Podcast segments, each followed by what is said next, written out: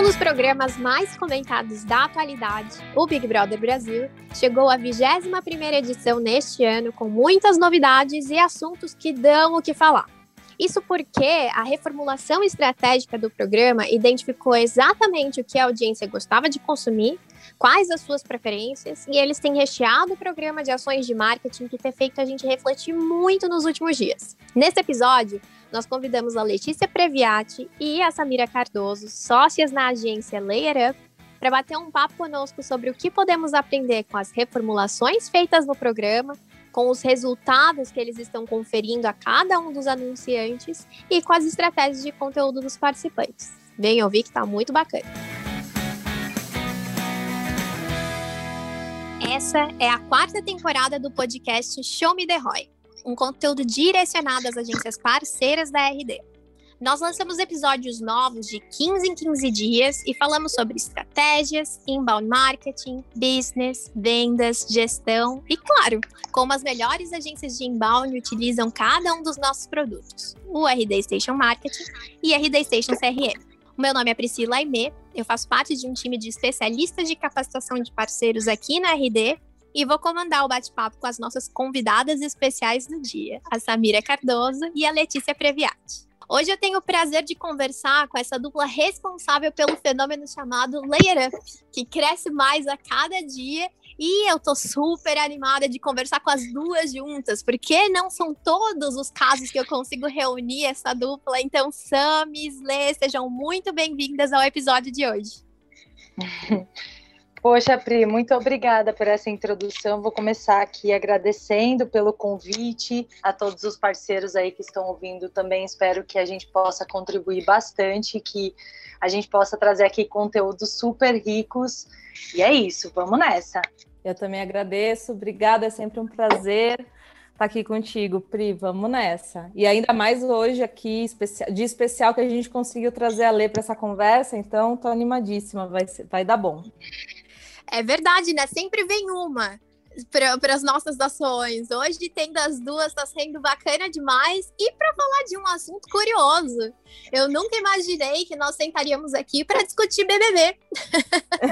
É, muito bom. Então, para a gente aprender um pouquinho mais com esse fenômeno, todas as coisas que nós temos visto nos últimos dias e principalmente todos os resultados que estão acontecendo com algumas das ações que estão sendo feitas, especialmente no programa.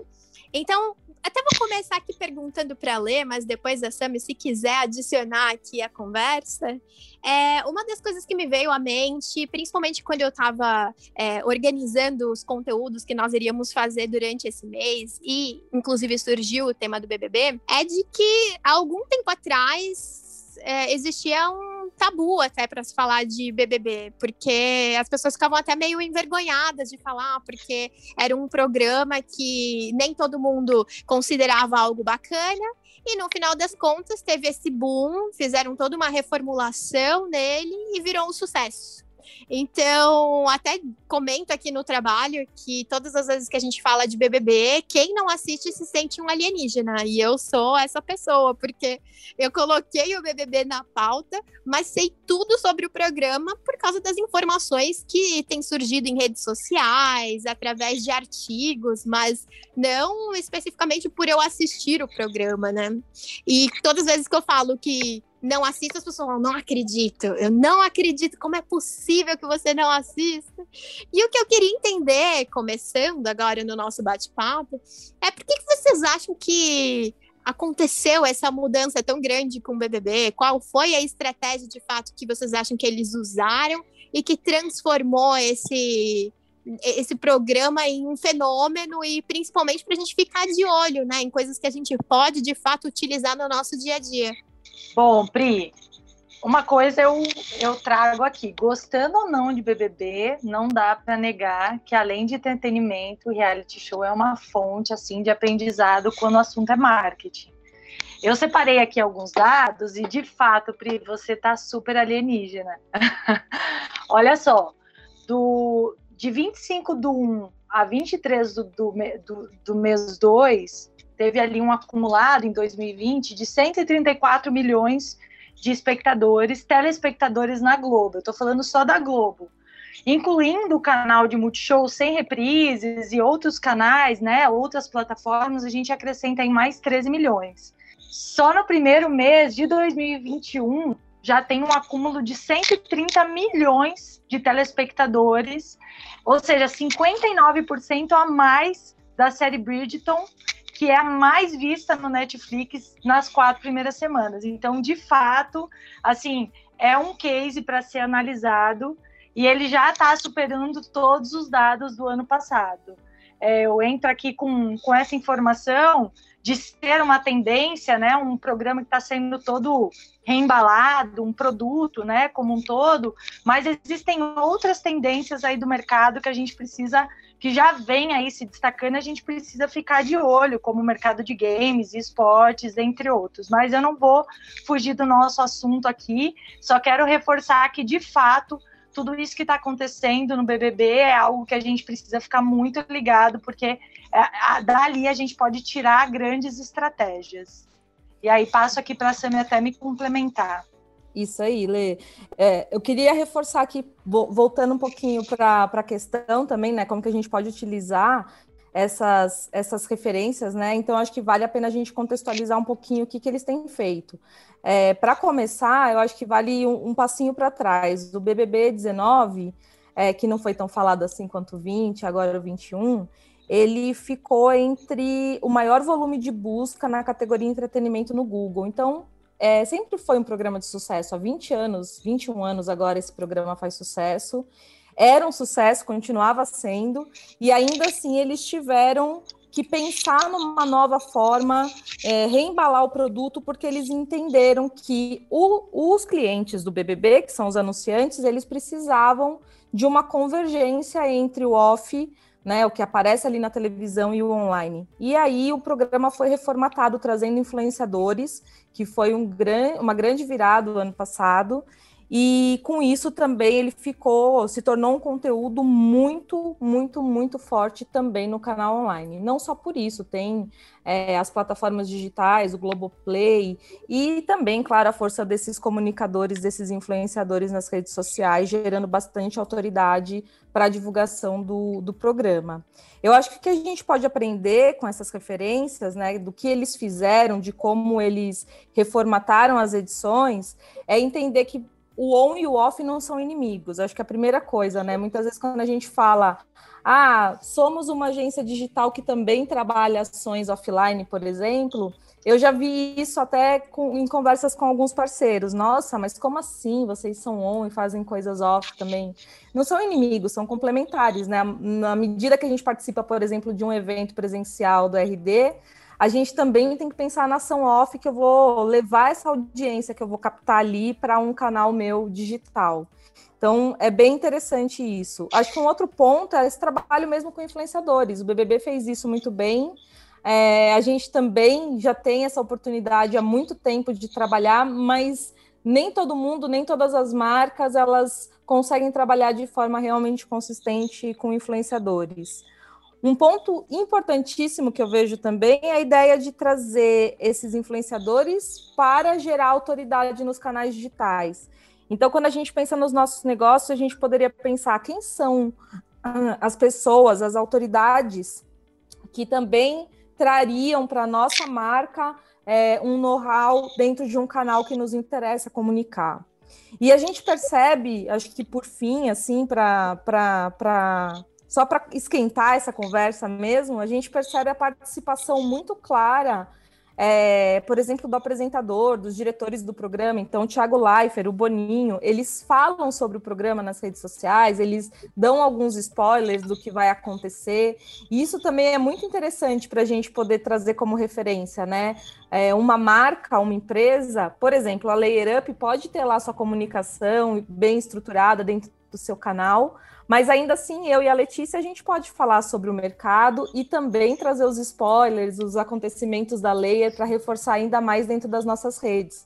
Então, eu acho que isso é uma, uma excelente referência. Daqui já dá para a gente tirar alguns insights. Sem dúvidas. E aí, até complementando, eu acho que é muito importante a gente entender o, o todo esse comportamento é, do programa, como você disse, né? Eles estão reembalando. É um programa de 20 anos e eles estão ali. Esse case, de fato, ele é um paradoxo, porque a gente vê tantas é, tantas críticas né, no ambiente ali da, da televisão, do, dos investimentos em, em mídia, na televisão, na TV aberta e tudo mais, e o que os caras conseguiram fazer aqui, de fato, é fazer esse esse Omnichannel ser um sucesso. Eu queria só trazer mais um dado, a gente está aqui se complementando, é que é, o, o BBB em 2020, a repercussão dele foi 30 vezes maior do que a última edição do Super Bowl.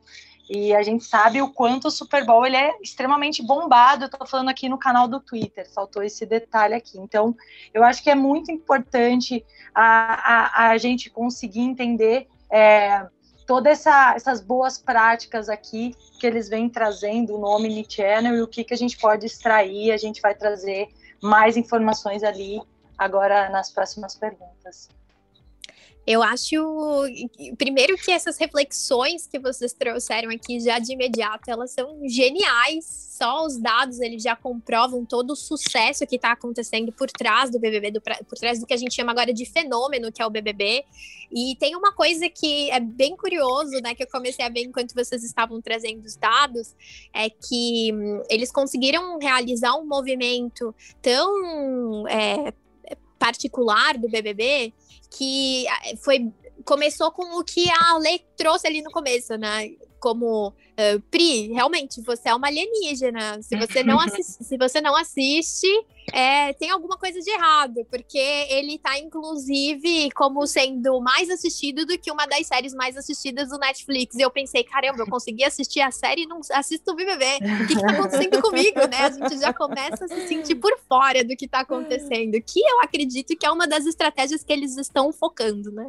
Então, você tem que se sentir cada vez mais por dentro do que tá acontecendo, do que tá surgindo, do que rolou no programa e depois, em cima até do que vocês disseram, foi esse movimento muito similar ao que a gente viu de agências antes, uhum. é, principalmente várias que faziam trabalhos 100% off e começaram a migrar para o on. E uhum. talvez o mesmo movimento que o BBB fez, né? Eles começaram a ver que precisavam é, demonstrar cada vez mais resultados e, e valor ali para os anunciantes deles. Achei genial isso, Perfeito. genial. Até aproveitando que lá no finalzinho da, da, da fala da Sami, ela trouxe um pouco sobre os influenciadores, eu acho que eu queria uh, detalhar um pouquinho mais aqui nesse tópico. É, a gente viu, principalmente é, nesse nesses últimos meses e quando a gente vai acompanhar ali as redes sociais dos participantes, que eles próprios tiveram um cuidado muito grande com a criação de conteúdo. Então, mesmo eles estando na casa, sem acesso às redes sociais, eles deixaram uma série de conteúdos prontos para que é, eles não tivessem ali uma evasão, talvez, dos, dos, dos seguidores, né, para continuar alimentando ali o que os seguidores deles exigem, que é conteúdo, né, coisa surgindo ali nas redes sociais deles. E aí o que eu queria entender agora de vocês, que vocês pudessem me ajudar a, a, a explicar um pouco mais como a gente relaciona isso, queria que vocês me dissessem o que, que vocês acham que dá para a gente aprender é, principalmente com os participantes, nesse cuidado com o conteúdo que eles promovem, nas redes sociais e também com o que agora eles apresentam, né, como sendo participantes da casa. Pri, eu acho que aí talvez esteja o, a, o, grande aprendizado que a gente tem, tirando o juízo de valor do programa, né? Se, se é bom, se não é, se eu gosto, se eu não gosto. É, a análise que a gente pode fazer acompanhando esse programa nos, nas últimas duas edições é, eu acho que a, o maior aprendizado está justamente nesse, nesse ponto de como os participantes utilizaram o conteúdo deles. E aí eu queria citar aqui, eu acho que o exemplo mais clássico que a gente tem para citar, que é a Manu Gavassi, e como ela influenciou, por exemplo, essa edição. E como é, os personagens dessa edição não acertaram na produção de conteúdo e por que, que eles erraram, que eu acho que esse é o ponto que a gente tem que falar. Então, assim, para começar, é, a Manu, se a gente analisar profundamente o que, ela fez, ela entendeu muito bem que ela teria um público completamente diferente do que ela sempre acessou. Ela começou a carreira dela jovem, falando com o público adolescente, e aí ela topou a loucura de ir para o Big Brother, e ela sabia, ela tinha ciência de que a partir daquele momento um monte de gente ia começar a acessar a rede dela e falar: Who the fuck is Manu Gavazzi?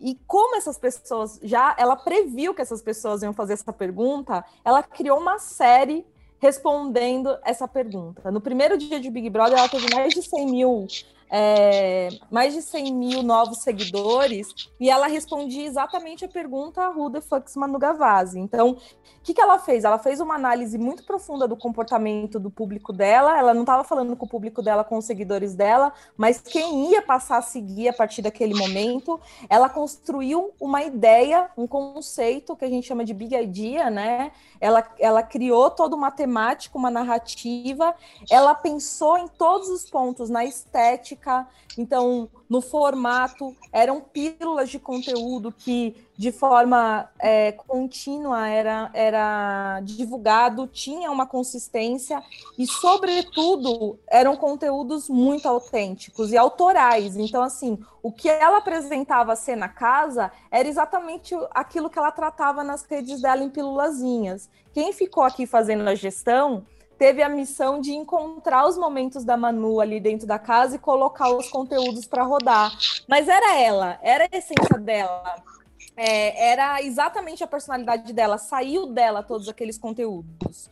O que a gente vê, por exemplo, hoje, que os participantes, alguns participantes do Big Brother 21 copiaram né, um pouco dessa, dessa fórmula que ela trouxe, é, alguns erros. O primeiro erro é cópia. Então, não tem o quesito autenticidade, originalidade, inovação, é, despertar a curiosidade do que vai acontecer, se perdeu, porque as pessoas estão exatamente duplicando, tentando fazer uma coisa que ela já fez, né? Copiando algo que já foi feito. Só que para mim, eles acertam no formato, na consistência, nas pílulazinhas, na variação que tem, até na estética, em muitos casos mas eles erram no conteúdo. Eles não pensaram que o público que ia entrar naquela página não conhecia eles. Eles estão falando, em grande maioria, com os seguidores que eles já tinham. Eles não criaram um conceito. A Manu fez analogia, ela não foi para um reality show, ela foi para um retiro espiritual. E ela brincava com isso, e dentro da casa ela brincava com isso também. Então, assim, ela criou uma narrativa e os outros não. Então, quando a gente pensa nesse cuidado com a gestão de conteúdo, para mim fica alguns aprendizados.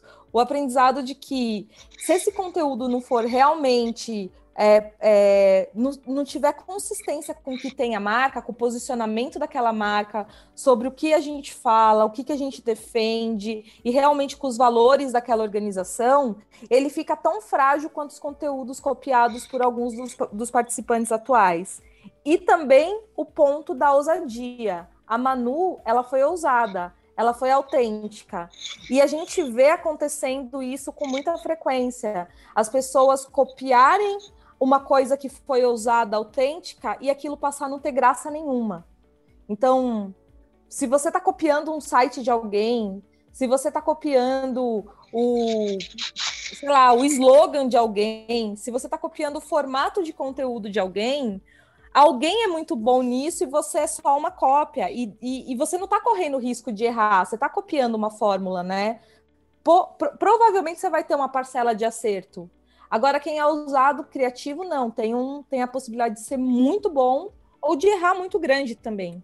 Então, eu vejo esses, esse aspecto de que a comunicação, o conteúdo, ele precisa ter elementos que não, que não, não estão só no, no ponto ali do formato, de como a gente faz pequenas pílulas de conteúdo, entrega isso para a audiência, mas esse olhar muito interessante para quem que vai chegar aqui, qual que é o caminho, qual que é a jornada que eu vou percorrer com essa pessoa para ela me para ela me conhecer, desculpa, e o quão ousado, criativo e autêntico eu vou ser. Muito bom. Eu queria complementar que o resultado disso, sem dúvidas, é resultado. então, trazendo até aqui a própria Manu Gavazzi, ela Hoje ela é a mais bem paga pela plataforma do Netflix. É, fez um, fechou aí um contratão de mais de um milhão, além de, das publis, né, que ela vem fazendo, que são mais de 60 mil por publicidade. Mas o que, eu, o que eu quero dizer aqui também, complementando a tua fala, Sami, é a importância né, das marcas terem a personalidade, a ousadia, a originalidade. Esses conteúdos, eles precisam ter alma. Eles precisam ter personalidade. A gente vê tantas marcas que elas literalmente elas começam do zero. E por que que em alguns anos elas se tornam grandes fenômenos? A gente está falando aqui de influenciadores, mas a gente pode usar várias referências, não só do Big Brother, mas de marcas do mercado, como, sei lá, citando aqui uma delas, a Reserva, que tem uma cultura impressionante. Eles vendem é, camisetas, né? Mas eles não vendem camisetas, eles vendem histórias. Sei lá, os caras começaram lá em 2004 vendendo um propósito muito, muito forte. Assim, a primeira campanha dele já foi uma pedrada. Be yourself, but not always the same. Tipo, eles sempre venderam alma, eles sempre venderam histórias. Então, assim, complemento também. A gente vê muita empresa legal, mas falta alma. A gente vê muita marca incrível, mas falta essa ousadia, falta ter a personalidade, a originalidade. E assim, ninguém conhecia Manu Gavazzi. Ela foi um fenômeno. Acho que hoje poucas, talvez a Juliette, eu não sei os números exatos, mas talvez ela seja a única participante que esteja batendo esse recorde. É, de crescimento tão impressionante assim. Então, eu acho que essa criatividade, independente da verba que você tem, é isso que as empresas, as marcas, as agências, enfim, elas precisam pensar. Não é no quanto você tem de investimento, é o que você vai fazer com todas essas ideias, como você vai colocar isso em prática, vai impactar é, a tua audiência de fato tendo essa originalidade. Então, eu queria só complementar mesmo esse ponto, assim. E planejar, eu acho que a Manu fez isso muito bem, com os conteúdos simultâneos, com essa ordem cronológica, com todo esse storytelling que você comentou, Sami. Então é isso, não tem erro tem que ter consistência, é, tem que ter paciência muitas vezes, né, com, todo, com todos os, os percalços que acontecem no caminho, mas acima de tudo, você tem que correr esse risco. É muito melhor você ser ousado e correr o risco do que você não impactar, você não conseguir chegar, você ser cópia. Então, eu acho, ou ser uma cópia ruim ainda por cima, que a gente tá vendo essas cópias ruins acontecer. Não tô nem falando do Big Brother. Tem outras reality shows que copiaram Big Brother e foram mal pra caramba, e tem outras marcas copiando outras marcas que não estão indo bem também, ou uhum. agências que seja, que tá faltando essa alma, tá faltando essa ousadia. Então, é isso, gente.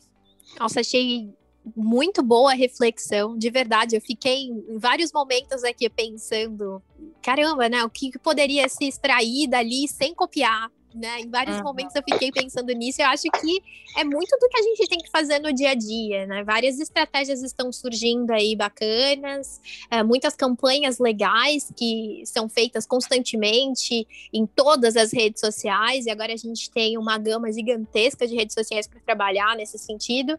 É, e, e, de fato, a gente vê muitas pessoas fazendo mais do mesmo, né? Então, ah, existiu uma, uma estratégia bacana ali de compartilhamento no Instagram, quando você vê, tá todo mundo fazendo a mesma estratégia, né? E acaba que não Exato. vinga o negócio, né?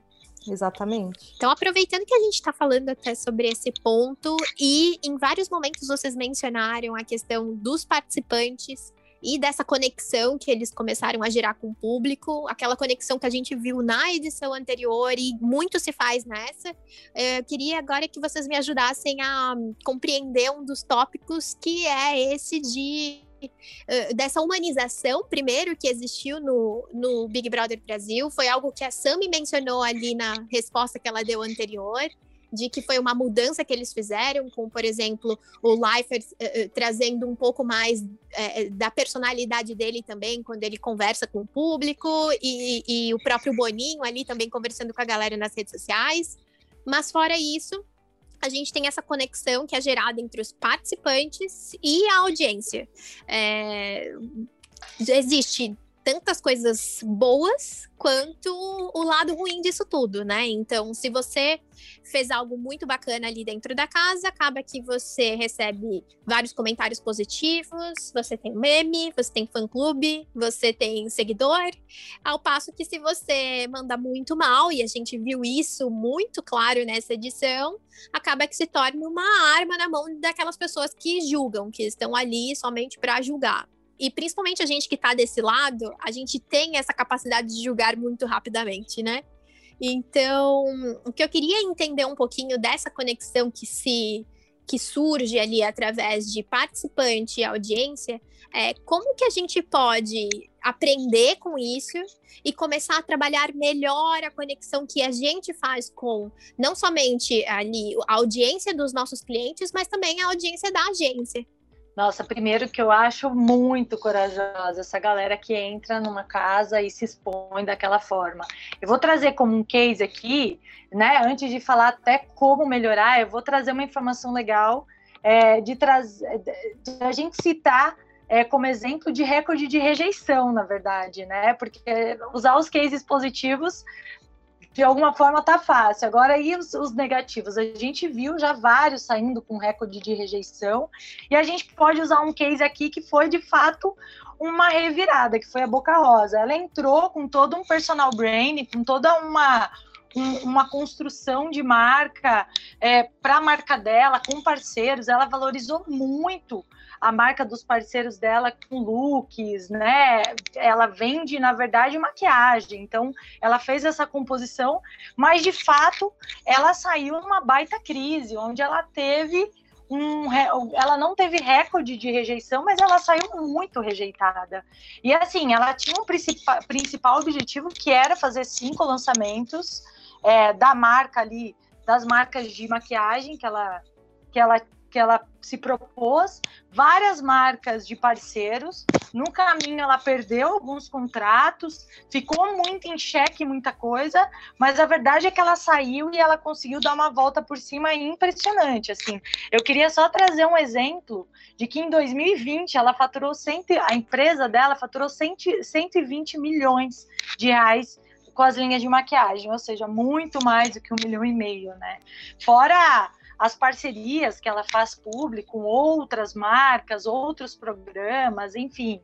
Então, assim, e por que, que isso aconteceu? Porque ela foi rápida, ela reagiu de uma forma muito rápida em reconhecer o erro dela, em, em conseguir fazer toda essa essa história que de alguma forma foi negativa para ela, ela conseguiu se expor e trazer é, o reconhecimento dos erros, o que aconte não aconteceu com outros participantes, eles de fato estão ali ainda na, na, na, na zona ali do, do da tristeza, na Berlinda, exatamente. Então, assim, o que, que ela fez? Ela foi rápida, ela se expôs, provavelmente ela teve sim toda uma assessoria por trás, mas ela trouxe todos os pontos negativos, reconheceu os erros e ela não deixou de trabalhar fortemente a marca dela mas ela não negou os erros. O que a gente vê Sim. muitas vezes, até pegando como um case né, de crises, é que muitas marcas ou muitas empresas não reconhecem os seus erros ou tentam dar voltas, muitas voltas, mas de fato me reconhecer ali os seus erros em toda, toda, todo esse, esse ambiente. Então, eu acho que, para fechar aqui, é, e eu sei que a Sami vai me complementar em vários pontos, a Boca Rosa ela é um case da crise, ela conseguiu dos comentários negativos, de todos os haters que tentaram de fato derrubar ela em várias questões, ela conseguiu dar a volta por cima e de fato ela conseguiu criar um baita case, e a empresa dela, enfim, tá super sólida, todo o produto que ela vem lançando aí, ela tem recorde de vendas, então eu acho que é, esse posicionamento rápido que ela, a empresa dela, a imagem dela teve, fez com que ela virasse esse jogo muito rápido. Com certeza. Eu acho que esse exemplo a gente consegue extrair é, uma informação que é interessante para pensar na conexão também da marca com o seu público, né? Que assim, a marca precisa reagir de forma rápida quando tem uma crise, e aí a gente vai falar dos pontos positivos. É, eu fiquei lembrando aqui é, do que aconteceu, por exemplo, com a Nubank, que no programa da Roda Viva, a Cris Junqueira, que eu admiro muito, uma profissional maravilhosa, ela falou um pouco ali sobre a entrada de pessoas negras no mercado e como a Nubank estava trabalhando isso.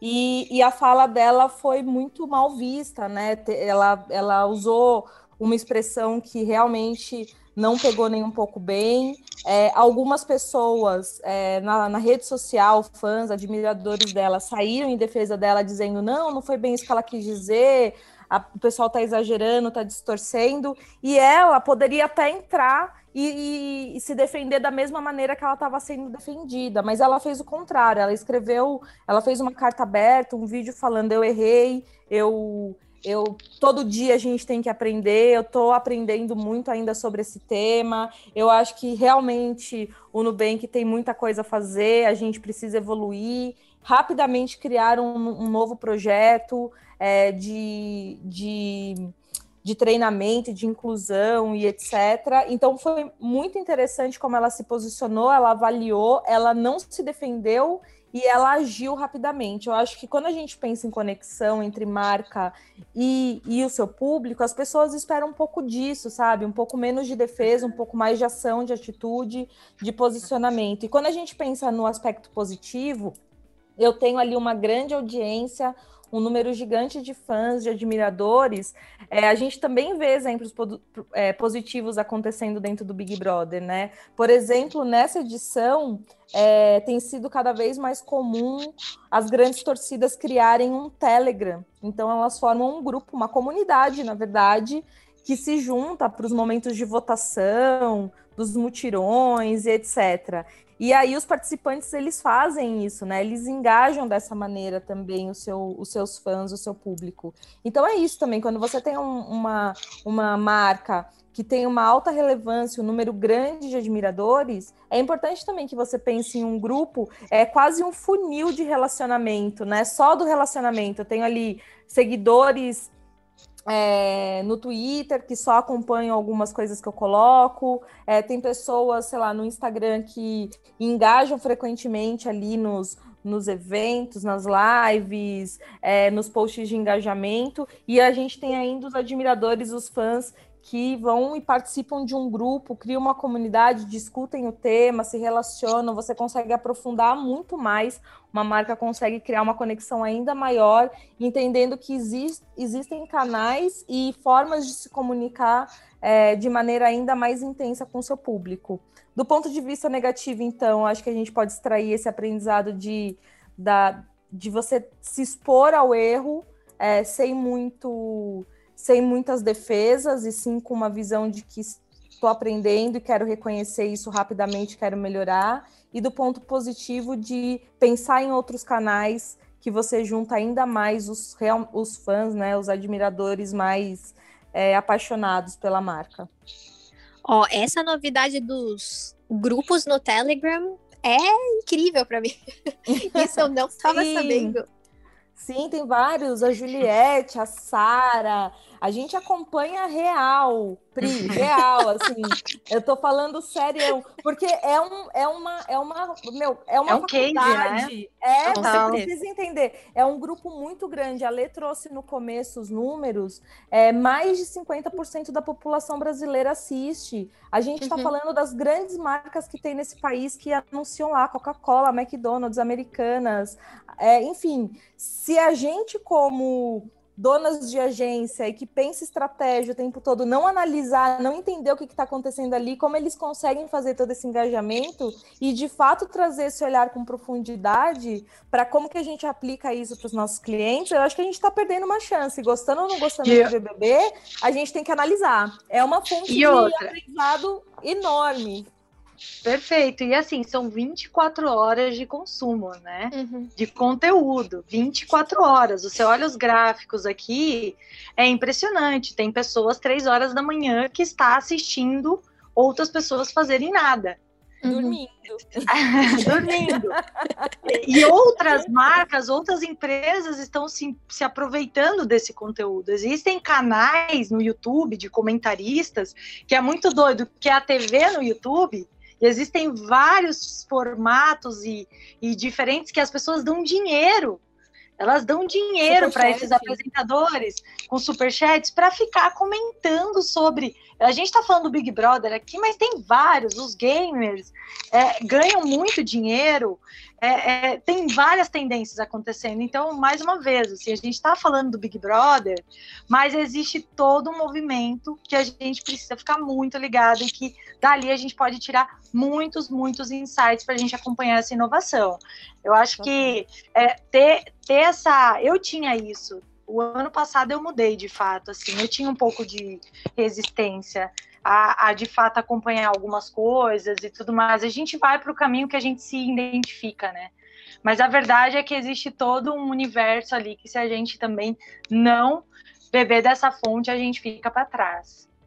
Vocês estão certíssimas. É, é, um dos papos, assim, que vou, vou dizer que tem é, aberto muito a minha mente nesse sentido. e, e, de fato, concordo muito com vocês. Inclusive, tem uma coisa que vocês trouxeram agora nesse papo, principalmente nessa última resposta, que me é, fez refletir muito. Acho que a primeira delas é que as pessoas estão entrando no programa cada vez mais pela exposição e menos pelo um milhão porque assim como a Boca Rosa, a gente já viu que ela ganhou muito mais com a exposição da marca dela, e claro, trabalhando, né, revertendo o, o, todo o cenário que se que aconteceu com, com a imagem dela, mas ganhou muito mais do que se ela tivesse vencido o programa.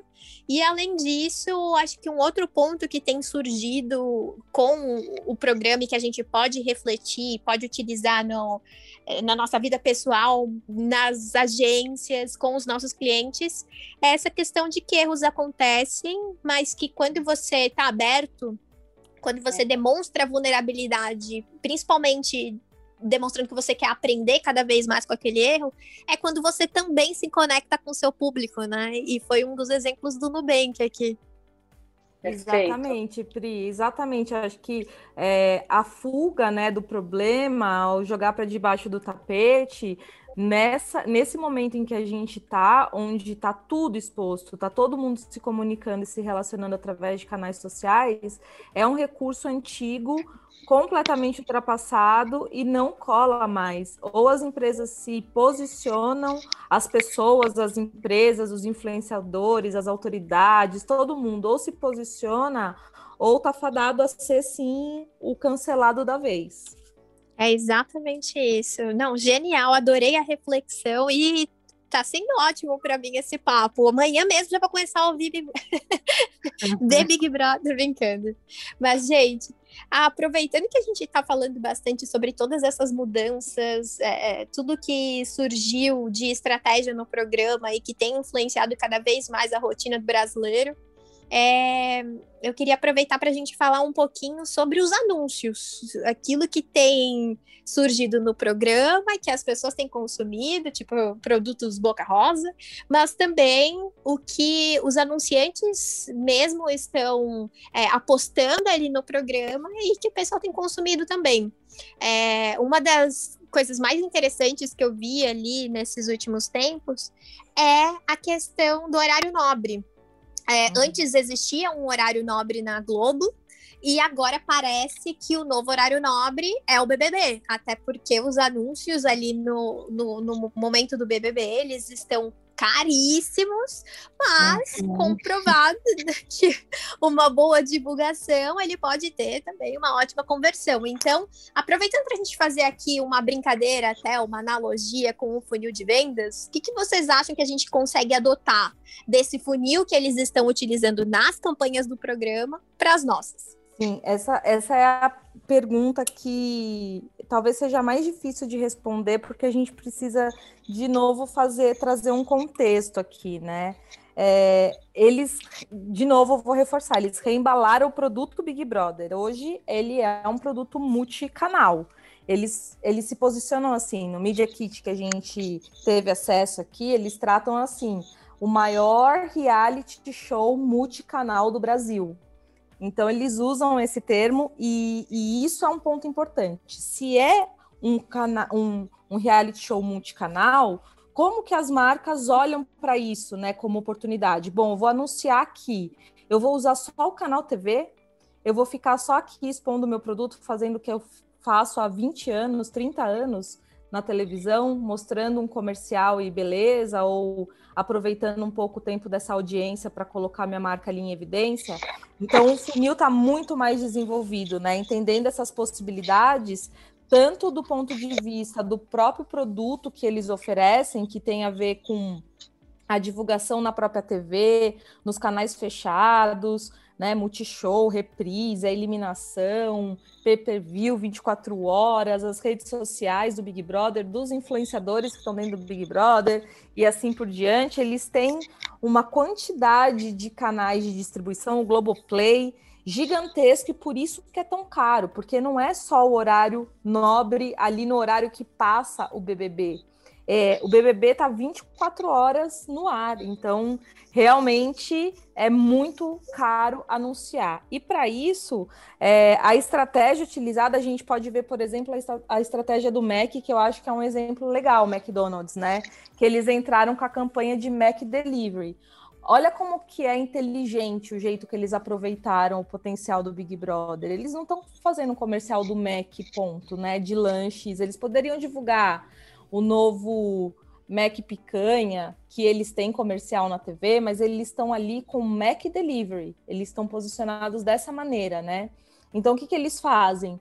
Tem um, uma caixa, um Mac Box especial com produtos especiais que eles criaram, camisetas, meia e tal. E eles criaram nas pessoas, primeiro, o desejo de ter esses produtos. Eles pagaram por um momento numa festa onde eles vestiram todos os brothers com os produtos que tem dentro da Macbox. E assim, todos os outros patrocinadores, por exemplo, tem que tem festa, é, nem todos utilizaram a roupa personalizada. O Mac teve essa sacada, né? Então, os brothers estavam com uma roupa que depois que você viu, falou: Nossa, que legal essa camiseta de hambúrguer, essa meia de batata frita você, você entra na rede social do Mac, você descobre que você pode ter. Que isso vem dentro de uma Macbox se você pedir pelo delivery. Então, é, é uma construção de produto, a estratégia de divulgação dentro de um canal que faz uma conexão muito grande com as plataformas digitais. O McDonald's teve um aumento de menções espontâneas gigantesca por causa disso, também aumentou o número de seguidores da própria marca, e certamente a gente não tem acesso a esses números, mas certamente eles tiveram um resultado bastante expressivo em relação a vendas de Macbox com meia. Eu quase pedi um Macbox, gente, para ter uma meia daquelas. Quase, eu quase entrei dentro desse funil do Mac. Então é muito inteligente, porque assim, a compra é online também, tem o QR Code ali para as pessoas comprarem na hora que começa a aparecer o produto, você já consegue fazer essa conexão.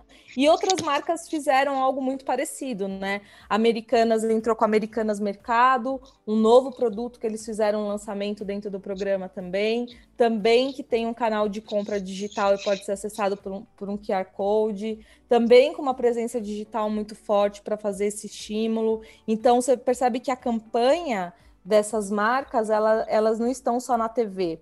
E eu acho que o grande diferencial é, disso tudo é a possibilidade, finalmente, de um programa de TV de entregar dados mensuráveis.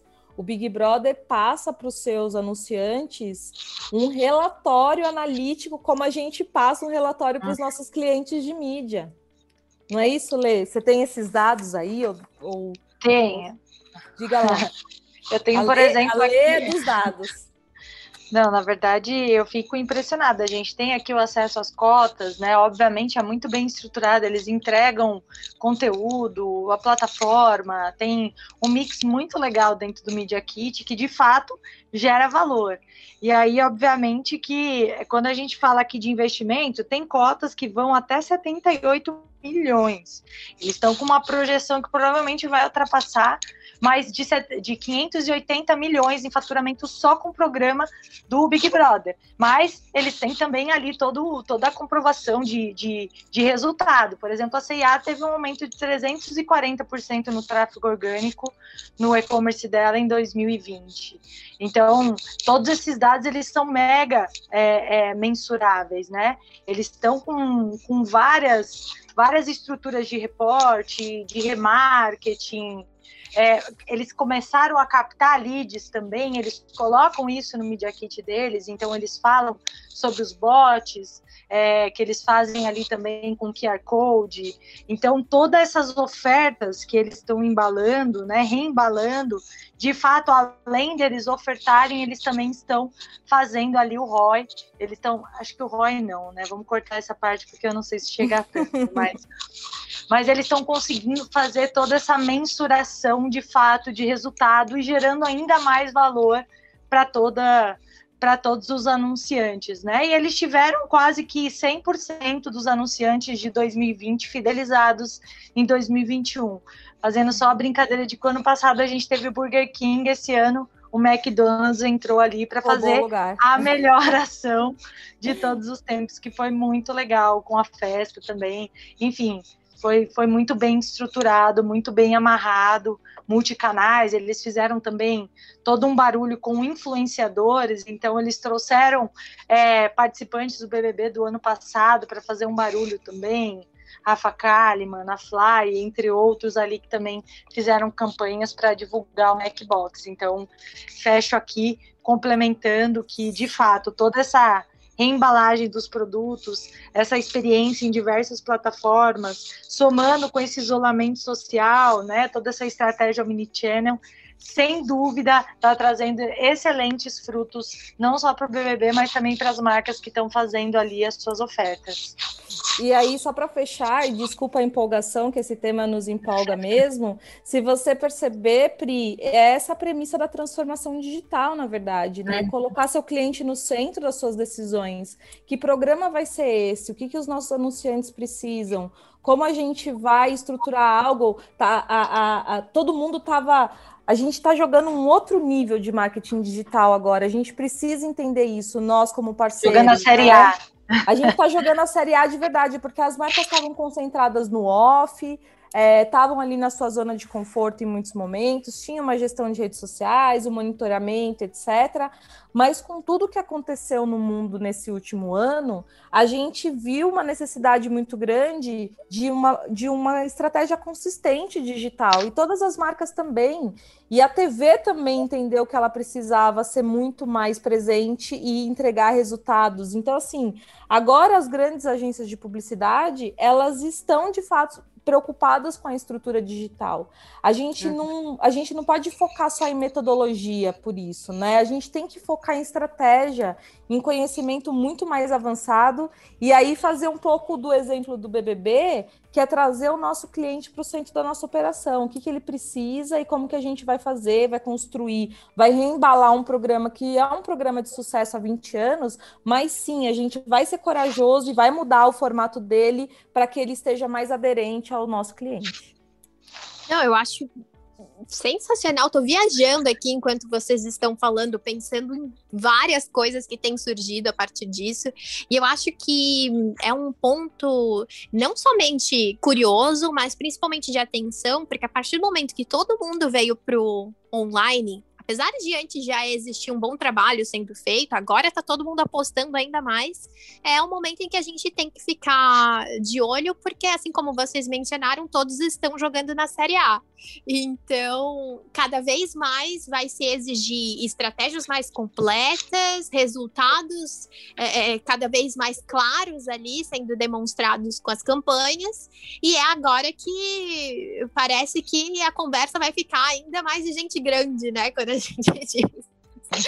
E aí eu queria Total. ver com vocês se a gente pode detalhar um pouquinho mais essa campanha do MEC, só justamente porque ela foi muito bem feita, foi muito é, bem estruturada, e até como a Lê mencionou, é, ficou muito claro que eles entraram no, no BBB esse ano para desbancar a Burger King que veio no ano passado.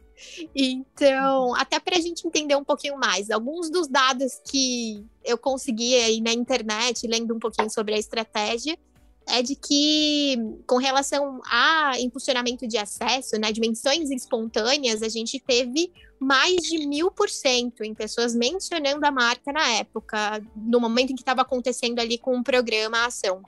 Total, e fora isso. No Twitter. Exato, do Twitter. E fora isso, a gente também teve o aumento absurdo das vendas no aplicativo do McDonald's, mas também na ação que eles fizeram com o iFood, de você comprar através do iFood um bebê box e no final das contas você ganha ali uma meia, camiseta, enfim. E aí o que eu queria que vocês me ajudassem a entender é o que foi mais assertivo dessa campanha e se existe alguma coisa que a gente pode pontuar, né? Se não for um conjunto, o que, que a gente consegue adicionar nas nossas campanhas, nas nossas estratégias para a gente ter uma, um resultado tão bacana quanto tem sido essa com o McDonald's? Eu, eu não sei se eu consigo dizer uma única coisa, mas é, do meu ponto de vista, analisando essa campanha, eu enxergo muito claramente como eles acertaram na, na modelagem de produto. E olha só, quando a gente fala de marketing, e a gente fica focado, né, no P da promoção. Esse conceito de 4 Ps é meio ultrapassado, mas eu vou usar ele. A gente fica muito focado na promoção, na campanha em si. E tem outros P's, né, que são importantes. O P de produto é muito importante. Então, eles formataram um produto, eles definiram é, uma maneira de realmente gerar, despertar muito interesse e curiosidade. E eles usaram um gatilho de exclusividade, né? Só quem ali, ó, só os brothers têm essa roupa e de repente você descobre que você também pode ter. Então tem um produto muito bem desenhado para uma ação de alta popularidade, usando pessoas que estão é, no centro da atenção e do interesse do público, é, e aí com uma campanha multicanal, ou seja, uma campanha que rodou dentro do, do da televisão e, e, todas as plataformas de distribuição do BBB, né? Mas que também está é, tá impactando as pessoas é, nas redes sociais. E aí tem todo esse sistema de remarketing, de quem entra lá no site do G-Show, do BBB, e que é remarketeado, que a Lei já falou que está dentro da estratégia é, do, da Globo de, no Media Kit deles. Então, realmente, as pessoas que estão consumindo esse conteúdo também estão sendo impactadas nos canais digitais. É uma, é uma combinação que, que envolve um planejamento muito bem direcionado, um produto desenhado para a campanha rodar dentro deste formato, dentro deste programa, porque até então o McDonald's sempre fez brinquedo para criança, né? O McLanche Feliz vinha com um brinquedinho fofinho, que por sinal eu adoro também os brinquedinhos, mas que é muito mais voltado para o público infantil. E eles entenderam quem é o público, eles aproveitaram a oportunidade de se expor dentro de um programa que tem mais de 50% da audiência do, do país, e eles modelaram um produto muito, muito, muito interessante, que desperta muita curiosidade, muito desejo, que tem esse senso de exclusividade para é, fazer essa ação. Então, eu acho que essa combinação de elementos, e também aí a gente pode falar da originalidade, do conceito, da estética, de todos esses pontos que uma boa campanha, que é a série A, joga com, com esses elementos, não é só com a estratégia. Ah, então eu que não tenho grana para estar no Big Brother, eu nunca vou poder fazer um negócio desse, vai, pensa aí no seu produto, seja original, crie um conceito interessante, desperte atenção, use gatilhos de exclusividade, pense na estética do seu produto para chamar, para gerar esse interesse no público também, que você pode conseguir fazer isso numa proporção menor. Perfeito. Só complemento aqui que foram oito horas de programa com extremo gatilho de desejo ali dos produtos, aquela galera comendo aqueles sanduíches super bem elaborados, um ambiente incrível, estratégias multicanal é, toda também com esse cross, então tem os, os, influenciadores também fazendo divulgação, as páginas, os, uh, os participantes, os próprios canais também fazendo todo esse barulho, então de fato gera um buzz gigantesco e aquele visual incrível que de fato atrai, né, chama atenção. Então, é, eles trouxeram muita, muita inovação para essa campanha. Eu tenho certeza que o sucesso ele veio porque foi tudo muito bem amarradinho, uma, uma, uma ação, uma estratégia toda muito bem amarradinha. Muito bem pontuado. É, enquanto vocês estavam falando um pouquinho sobre a estratégia, os dados, os resultados, é, eu fiquei me perguntando aqui como que a gente agora consegue ver isso tudo que a gente é, tem analisado com relação ao programa é, e como que a gente consegue colocar isso na nossa realidade, né? Principalmente levando em consideração que a gente tem alguns clientes ali na base que talvez não tenham o mesmo poder de investimento, é, como, por exemplo, foi a questão do McDonald's, é, mas, sem dúvida, tem muita coisa que a gente falou aqui que a gente já consegue aplicar. Então, para a gente começar a se direcionar para o final da conversa aqui, o que, que vocês acham que seriam as melhores alternativas para a gente ter um bom resultado em uma estratégia que inicia no digital, mas que no final oferece resultados bem expressivos em vendas? Boa pergunta, Pri. É, eu acho que quando a gente pensa, quando a gente tenta trazer todas essas informações que a gente falou aqui para a realidade é, de empresas de pequeno, médio porte, eu acho que a gente tem que considerar, sem dúvida nenhuma, que o orçamento é adaptado, né? Não tem todo, todo investimento que essas grandes marcas têm, mas tem coisas que você não precisa abrir mão também, né? Quando a gente fala de orçamento, óbvio, você vai ter que escolher outros canais, talvez um volume menor de canais. Eu não vou conseguir fazer uma campanha multicanal na TV, no, no com anúncios no G-Show e também no Twitter, no Instagram, no Facebook, no TikTok, tudo junto. Eu vou ter que escolher o canal mais apropriado para rodar minha campanha. Mas tem algumas coisas que você não precisa é, abrir mão. Por exemplo, a, a questão que a gente bateu bastante da originalidade. Eu acho que está aí um ponto que não dá para abrir mão. É parar, é pensar, é desenhar nós, como agências, parceiros, né, aqui da, da Resultados Digitais, a gente tem que pensar isso, da RD Station, desculpa, mudou o nome há pouco tempo, já estou confusa. Mas a gente tem que pensar nisso, né? A gente tem que pensar para os nossos clientes como que a gente consegue criar campanhas originais para gerar esse resultado interessante. Uma outra, uma outra ideia que talvez a gente não precise abrir mão por causa de grana, de investimento, é de ser de fato ousado, que também foi um ponto que a gente trouxe, né? A gente falou aqui, o Big Brother, ele, como um produto, ele se reinventou. Surfando uma onda de sucesso de 19 anos, ele arriscou. Eles até colocaram: ah, é uma edição comemorativa de 20 anos, a gente vai testar um formato novo, e esse formato novo ficou. Na verdade, eles estavam de fato buscando uma forma de convergir o on para o off. É, e eles se arriscaram. Se desse errado, eles voltariam para o outro formato. Eles tinham uma justificativa para fazer isso. Eles encontraram um caminho de fazer isso. Eu acho que as empresas também precisam muitas vezes encontrar o caminho de inovar para colocar o seu cliente no centro das suas decisões. Então, o que, que meu cliente precisa agora, que foi o que a gente falou, o que, que as marcas estão buscando, qual que é essa necessidade e como que eu faço para que o meu produto esteja mais adequado a elas. Então, isso também você não precisa ter um orçamento milionário. Ainda mais nós, como agência, é, falando de serviço, talvez seja até mais simples é, não que seja fácil, de jeito nenhum é fácil, mas talvez seja até mais simples a gente conseguir trazer para o nosso portfólio de serviços é, uma atuação que realmente o nosso cliente está precisando nesse momento, que seria de alto impacto para ele.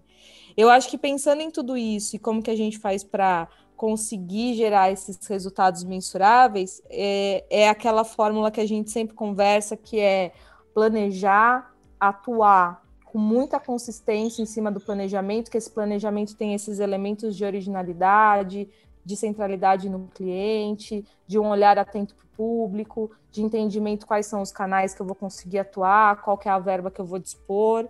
E aí a gente tem uma operação bastante consistente, dedicada e data-driven, ou seja, eu preciso de fato acompanhar as minhas ações, acompanhar os resultados e fazendo os meus investimentos de forma é, mais assertiva a cada mês para garantir resultados melhores. Eu acho que a gente não foge muito dessa receita. O que talvez a gente peque no meio do caminho, que a gente já expôs aqui, que viu né, esses, esses pontos de atenção, é de fato o erro não está na metodologia, o erro não está no, no, formato, o erro não está na atuação nos canais. Às vezes é, as empresas erram no, no, no mais do mesmo, em ser mais uma coisa igual a todas as outras. E aí elas deixam de ter o impacto que o Mac teve, que grandes marcas que fazem coisas ousadas tiveram, que a Manu Gavassi teve e assim por diante. Queria até trazer um ponto que às vezes a gente né, olha para aqueles tão distantes, coisas tão distantes da nossa realidade, mas às vezes se a gente olhar para dentro né, do nosso negócio, a gente fazer essa reflexão, cara, olha para o seu site, seu cartão de visita, é onde ele imprime absolutamente todo o seu DNA, tudo que você tem ali. Então olha para ele, começa por ali, pensa em o quanto você gostaria de talvez transmitir naquele canal o teu propósito, transmitir o teu modo de trabalhar, né? Hoje todo mundo vende serviços, mas a verdade é que a gente vende uma solução para um problema de um parceiro nosso, um cliente, muito além daquele serviço que é o entregável, né? A gente precisa de fato trazer uma solução, tá junto, gerar esse valor. Aqui eu estou falando de fato aqui para os nossos parceiros, né? Putz, a gente recebe, sei lá, quantos e-mails por dia de e-mail marketing, mais do mesmo. Eu tenho certeza que tem alguns, PRI, SAMI, que vocês não deixam de abrir. E assim, são algumas marcas, a RD, por exemplo, é uma delas, porque gera valor. São as marcas que estão de fato olhando para o mercado, trazendo tendência, se preocupando em gerar conteúdos relevantes. E quando a gente fala em relevância, não é o mais do mesmo, não é o glossário é profundidade, é, é conseguir exemplificar, é conseguir pegar na mão, é abrir o olho, muitas vezes dá porrada até, né? Porque, tipo, para, você está fazendo mais do mesmo. Peraí, sabe? Tem tantas coisas que, coisas que são importantes de serem ditas, sabe? Cara, às vezes coisas é, pequenas, você está preocupado em encher a tua agência de clientes novos e não está olhando em como você gerar valor para sua base. Às vezes uma ação de dia do cliente, você vai fazer um conteúdo personalizado para ele você vai fazer com uma identidade visual bonita, que você vai gravar de uma forma mais elaborada, vai fazer um vídeo institucional muito mais elaborado para o seu negócio. Você não precisa estar no BBB e fazer uma campanha para gerar o valor para o seu cliente. É, e outra, ele vai começar a enxergar em você, de fato, uma autoridade para você começar a resolver os problemas dele. Como a Sami falou, a gente tem que parar de focar em metodologia, a gente tem que trazer muito mais profundidade para isso, sabe? A gente precisa falar de marca e a gente precisa trabalhar a nossa marca. Então, eu acho que a gente precisa olhar para o nosso conteúdo primeiro. Testa dentro de casa, você vai errar, vai entender como funciona, vai. Putz, eu estava brincando, é, eu acho que eu citei isso no último, no último evento da RD Partners de 2020, que assim, os contratos de de marcas grandes é, é na Globo estão não estão sendo renovados em campanha com futebol e enfim campeonatos e tudo mais. Essa grana está sendo pulverizada para várias outras ações digitais, não está mais concentrada nesses grandes players. E nós, como agências aqui dentro de uma comunidade, a gente tem tanta oportunidade no nosso mercado brasileiro de crescer e se desenvolver, isso tudo está em grandes agências, sabe? A gente precisa testar, testa é, tudo que você pode dentro de casa. Contrata a produtora, testa para você, tenta entender como funciona todo esse universo também multicanal. Testa e testa, mas assim, faz para você também. Deixa a sua marca potente, mostra o quanto você é relevante, expõe os seus valores e o principal, seja original, sai dessa de ficar copiando, fazendo mais do mesmo, porque aí você vai ser mais do mesmo e o seu resultado vai ser igual a todo mundo. Parei, parei de falar. Amém.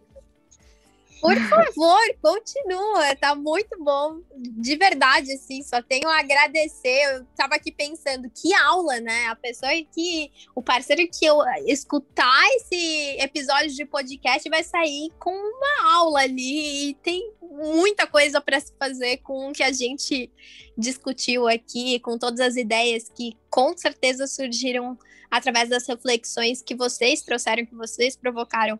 Agora eu a pergunta que fica aqui, né? Já tem um favorito para ganhar esse um milhão? E se tem, vocês já estão nos devidos grupos de Telegram?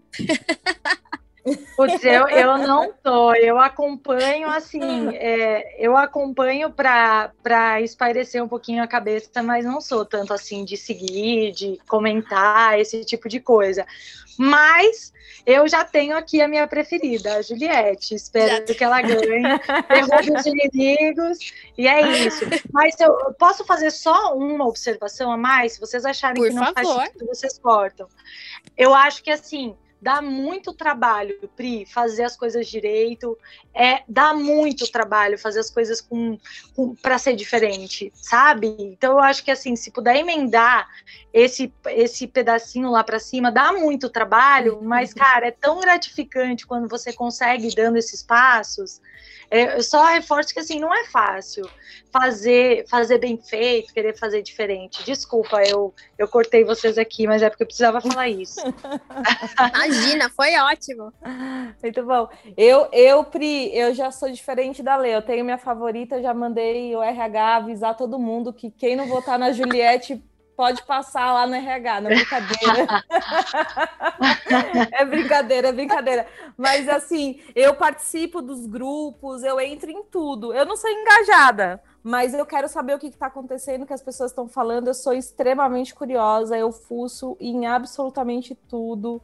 Eu realmente faço disso um laboratório, assim, além de um momento de entretenimento mesmo. Eu sei que muitas vezes é bastante vazio, mas é quase que uma que um que, como eu falei né um processo educativo para mim eu gosto me interesso eu pesquiso é, então eu estou envolvida assim eu estou no grupo da Juliette mas eu, eu analiso os outros também muito bom. E assim, é, aproveitando para finalizar esse nosso papo, é, eu só tenho a agradecer por todos os insights que vocês trouxeram, claro, as provocações, mas principalmente por vocês terem transformado esse momento que seria de uma conversa até mais superficial, onde a gente falaria sobre coisas básicas de estratégias de marketing, algo tão aprofundado, com tantos detalhes, com tantos números que comprovam o que vocês estão trazendo e a visão de vocês.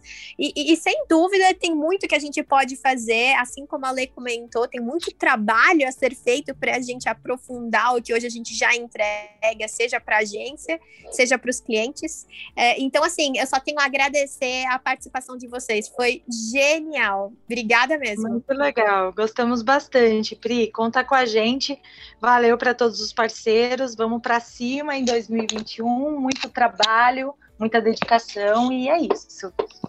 Valeu, Pri, eu que agradeço. Uh, eu e a Lê, a gente é bem CDF, assim, a gente recebeu missão, missão dada, missão cumprida, a gente faz o nosso estudo aqui, nossa lição de casa, mas foi, foi um prazer ter esse momento aqui contigo, é, trocar um pouco dessas ideias e, de novo, poder contribuir para o nosso grupo, para a nossa comunidade aqui de parceiros.